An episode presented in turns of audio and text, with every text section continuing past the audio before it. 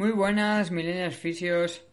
Qué ganas tenía ya de volver a subir algo por aquí. La verdad es que no me gusta dejarlo tanto y quiero ser más constante con el contenido, pero el contexto de estos últimos meses donde he estado trabajando por Asia, como ya sabes, me lo ha puesto muy difícil. Espero que a partir de ahora pueda ser algo más recurrente, pues tengo en mente un par de episodios y una colaboración que yo creo que os va a ser muy muy útil.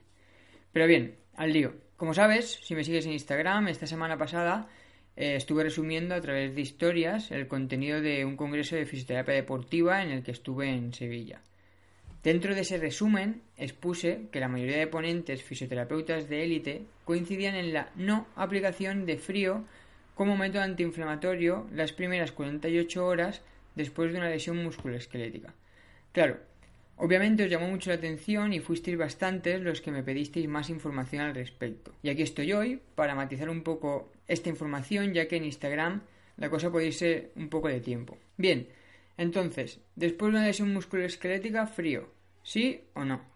Pues yo creo que depende. Como en la mayoría de preguntas que nos hacemos ahora en fisioterapia, no creo que debamos caer en el error de la dicotomía y exigirnos elegir una misma respuesta siempre.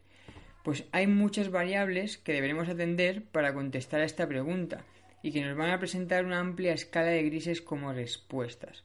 De hecho, me pareció muy curioso cómo todos los ponentes de élite de equipos de fútbol como el Madrid afirmaban rotundamente que no ponen frío las primeras 48 horas por lesión, cuando lo primero que se sigue viendo en un partido de primera división cuando un jugador se lesiona es justamente esto, la aplicación de frío. Si eres consumidor de fútbol habitual, Seguro que habrás visto más de una vez los bolsones de hielo que se precintan a la zona de dolor con film transparente sin tener miramiento alguno de temperaturas ni seguramente de tiempo. Entonces, ¿por qué se duda de la aplicación del frío post lesión? Hay evidencia que sustenta efectos analgésicos y antiinflamatorios del frío. Y para todos es bien conocido el método Police, que aplicamos normalmente tras una lesión aguda, que hace referencia a proteger, carga óptima, elevación, compresión y hielo.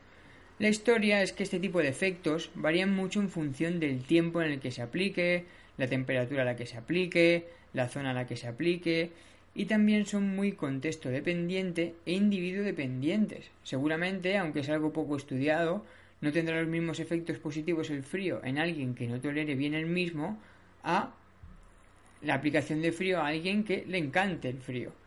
Pero bueno, al margen de esto, son dos las razones por las que estos ponentes preferían el no uso de frío. Primera por sus capacidades antiinflamatorias, pues de la misma forma que pensamos que en muchas lesiones musculares agudas hay que evitar los AINES no esteroideos, pues consideramos la inflamación como una respuesta natural positiva del cuerpo, no tendría sentido hacer lo contrario con el frío. Contra ese tipo de argumento, muchos suelen hablar de que el frío al final no tiene efectos tan efectivos como el antiinflamatorio químico y que realmente es una medida más de contención o para controlar la inflamación.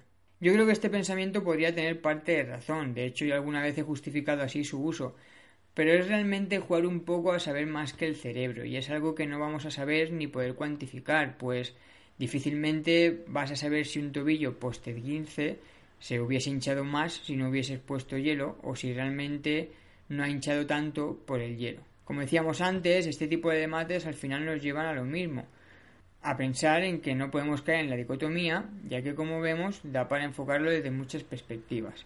Y el segundo motivo por el que no aprueban su uso es porque hay estudios recientes que justifican que el frío reduce el tiempo de la resíntesis de glucógeno, un proceso fisiológico muy importante en la recuperación de la fatiga post-ejercicio. Es por ello por lo que también hay autores o profesionales que consideran que las bañeras de agua fría no son recomendables post entreno de fuerza o en pretemporada, pues es donde el cuerpo está en fase adaptativa. Lo cual también es muy curioso, pues luego en cambio se estaban de acuerdo en que estas bañeras se usaran post partido si este era cercano a la noche, ya que las bañeras de agua fría parecen mejorar el estado de simpaticotomía post ejercicio. Y esto es algo interesante eh, para luego conciliar mejor el sueño, que es donde el cuerpo va a recuperar realmente. Entonces, ¿frío por lesión? ¿Sí o no? Pues lo vas a tener que decir tú. Al final, como has visto y como yo creo que pasa en cualquier herramienta o pauta de tratamiento en fisioterapia, como hablábamos, la clave está en conocer los pros y los contras recogidos en la evidencia de cada técnica y tratar de adecuarlo lo máximo posible a mi paciente, a su contexto y a mi contexto. Os pongo unos ejemplos para ver esto. Imagínate que una mujer, paciente de confianza de toda la vida, que se esguinza el tomillo, llama a tu clínica o te llama a ti personalmente para que hagas un domicilio para que la atiendas hoy. Pero tú no puedes atenderla hasta aquí dos días. Ella te dice que ok, que no pasa nada, que te espera, pero que ya se va poniendo hielo, que eso normalmente le sienta bien. Ese es un caso muy habitual y refleja, y refleja algo de lo que no se suele hablar y es de la creencia tan instaurada que hay hoy en día de ponerse frío para cualquier dolor o traumatismo o de pensar que el frío es bueno para todo. Entonces, ¿voy a empezar una guerra de egos contra ella o ir en contra de sus creencias o peor aún, voy a preocuparla más y le voy a decir que no haga eso, que puede ser peor?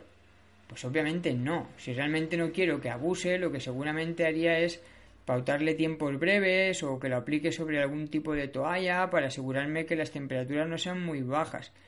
Pero no le voy a trasladar el mensaje de no te pongas hielo que no es beneficioso para ti. Otro caso desde el otro lado sería el deportista de élite que es sustituido porque ha recibido un fuerte golpe en el muslo y te pide que le traigas hielo porque ha visto en la tele que su amigo de la NBA eh, lo hace, o mejor aún, porque su fisio privado se lo recomienda. Pues volvemos a lo mismo. ¿Vas a discutirle o privarle de ese hielo por ego? Pues yo creo que no deberíamos. Al final, que un paciente use un par de días el hielo no me parece que sea lo, lo suficientemente perjudicial para él como para tener que influir en sus creencias que desde una perspectiva psicosocial va a ser importante tener en cuenta. Y bueno, esto sería todo, hasta aquí llegaría el episodio. Eh, espero que haya quedado claro el mensaje que pretendo transmitir de que en salud no existen verdades absolutas ni debemos caer en razonamientos lineales o dicotomías y elegir entre una acción u otra y que te haya sido útil. Un abrazo y hasta el próximo episodio.